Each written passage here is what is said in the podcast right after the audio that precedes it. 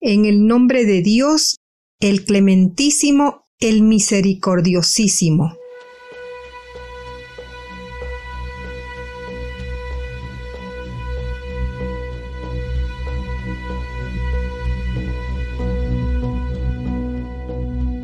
Queridos amigos, radio escuchas de Radio Segundo Paso. Les invitamos a escucharnos en un tema muy actual, sobre la desconfianza ante las farmacéuticas hegemónicas. Desconfianza ante las farmacéuticas hegemónicas. No es la primera ocasión que la industria farmacéutica ha sido cuestionada por la sociedad, ya que al ser un sector tan involucrado en la salud humana se le demanda empatía, transparencia y responsabilidad.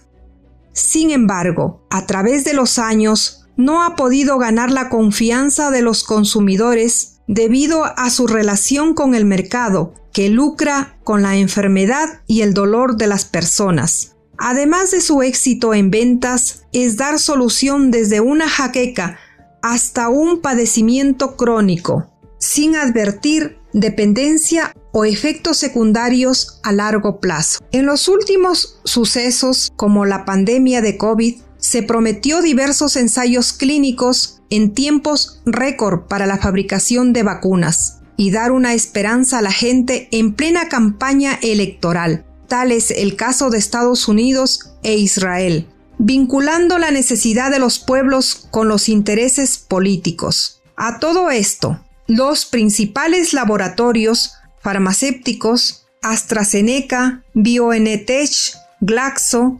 SmithKline, Moderna, Novavax, Pfizer, Sanofi, Johnson Johnson y Mark Co. emitieron un comunicado en el que expresaban atenerse a los parámetros de la ciencia y no a la presión política, como fue el caso de Donald Trump, quien proclamaría que la vacuna estaría disponible en Estados Unidos justo antes de la elección y no fue así. Por otro lado, Estados Unidos, la Unión Europea y el Reino Unido se han opuesto a la exención de los derechos de propiedad intelectual y patentes de la vacuna contra el COVID-19. Dicha propuesta fue presentada ante la Organización Mundial del Comercio, OMC, en octubre de 2020 por Sudáfrica y la India, a la cual ya se han sumado más de 100 países. Consiste en eliminar estas barreras de manera que las empresas transfieran su tecnología y conocimiento a otras plantas productoras para fabricar masivamente todas las dosis que se requieran y así inmunizar lo más rápido posible a la población mundial. El Acuerdo de los Derechos de Propiedad Intelectual y del Comercio, ADPIC, suscrito por los países miembros de la OMC, no es otra cosa, sino la creación de monopolios en la medida en que conceden a los capitales la exclusividad por años de la producción y comercialización de un bien. El argumento que esgrimen es que las patentes son la única garantía para incentivar la inversión en investigación y desarrollo. Lo cuestionable es que, en muchos de los casos, las investigaciones no son financiadas por la propia industria, sino que se aprovechan del conocimiento producido en las universidades públicas y se han apropiado de estos, de los 13.900 millones de dólares que se han destinado a la investigación de la vacuna contra el COVID-19, los gobiernos han proporcionado 8.600 millones de dólares y las organizaciones sin fines de lucro 1.900 millones de dólares mientras que solo 3.400 millones de dólares las han puesto las empresas farmacéuticas privadas, apenas el 25%. Airfinity. A esto debemos sumar el mercado seguro que tiene la vacuna De hecho, para diciembre de 2020 los gobiernos de los países llamados desarrollados ya habían preencargado 10.380 millones de dosis. La empresa farmacéutica estadounidense Moderna desarrolló la vacuna contra el COVID-19 con financiamiento 100% público. Recibió 562 millones de dólares. Le fueron preencargadas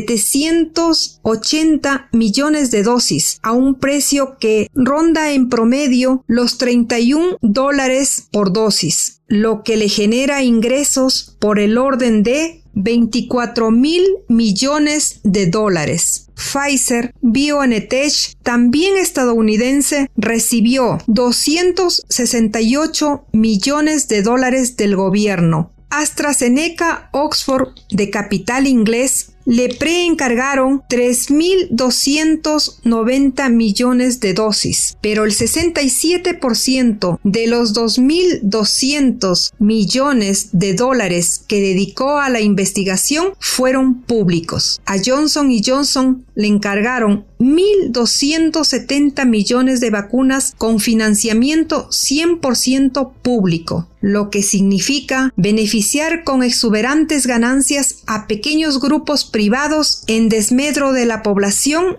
y de los intereses sociales. La vacuna contra el COVID-19 es un negocio redondo, puesto que las empresas farmacéuticas privadas tienen el mercado garantizado y poseen la exclusividad de producción y comercialización por años. El poder del mercado. La industria farmacéutica está dominada por las grandes empresas de los países industrializados, a pesar de los avances de algunas naciones en desarrollo. Esa hegemonía se refleja en su participación en el mercado mundial y en el control del proceso de innovación y su dinámica. El sector farmacéutico se encuentra en continuo crecimiento, caracterizado por una competencia oligopólica basada en la dependencia de los productos. 25 compañías controlan cerca del 50% del mercado mundial. Su fuerza competitiva se basa en la investigación y el desarrollo, a la que se destinan alrededor del 12% de los ingresos de la industria. En la apropiación de las rentas mediante el sistema de patentes y en las cadenas de comercialización. Muy pocos países que se han desarrollado una industria farmacéutica han logrado una auténtica emancipación en este aspecto. Al crear industrias nacionales de formulación y de acondicionamiento, no hacen sino cambiar el carácter de la dependencia, y es que pasan a depender de los proveedores de materias primas químicas y, por consiguiente, de las industrias químico-farmacéuticas de las empresas multinacionales. Las características básicas de esta industria es que son altamente oligopolistas, pertenecen a un grupo reducido de países que dominan la casi totalidad de la producción, investigación y comercialización de los fármacos en el mundo. Esta característica en la estructura internacional de la industria farmacéutica trae como consecuencia un poder comercial para dominar un mercado y obtener beneficios mayores que los que obtendrían en una situación competitiva. Hoy, mientras los países con mayores ingresos vacunan a una persona por segundo, la mayoría de las naciones aún no han puesto ni una sola dosis Oxfam. Casi 130 países todavía no han iniciado la vacunación. OMS. Se estima que a mediados de año tan solo se habrá vacunado a un 3% de la población de los países con menores recursos. ¿Es esta o no la muestra más inhumana del capitalismo?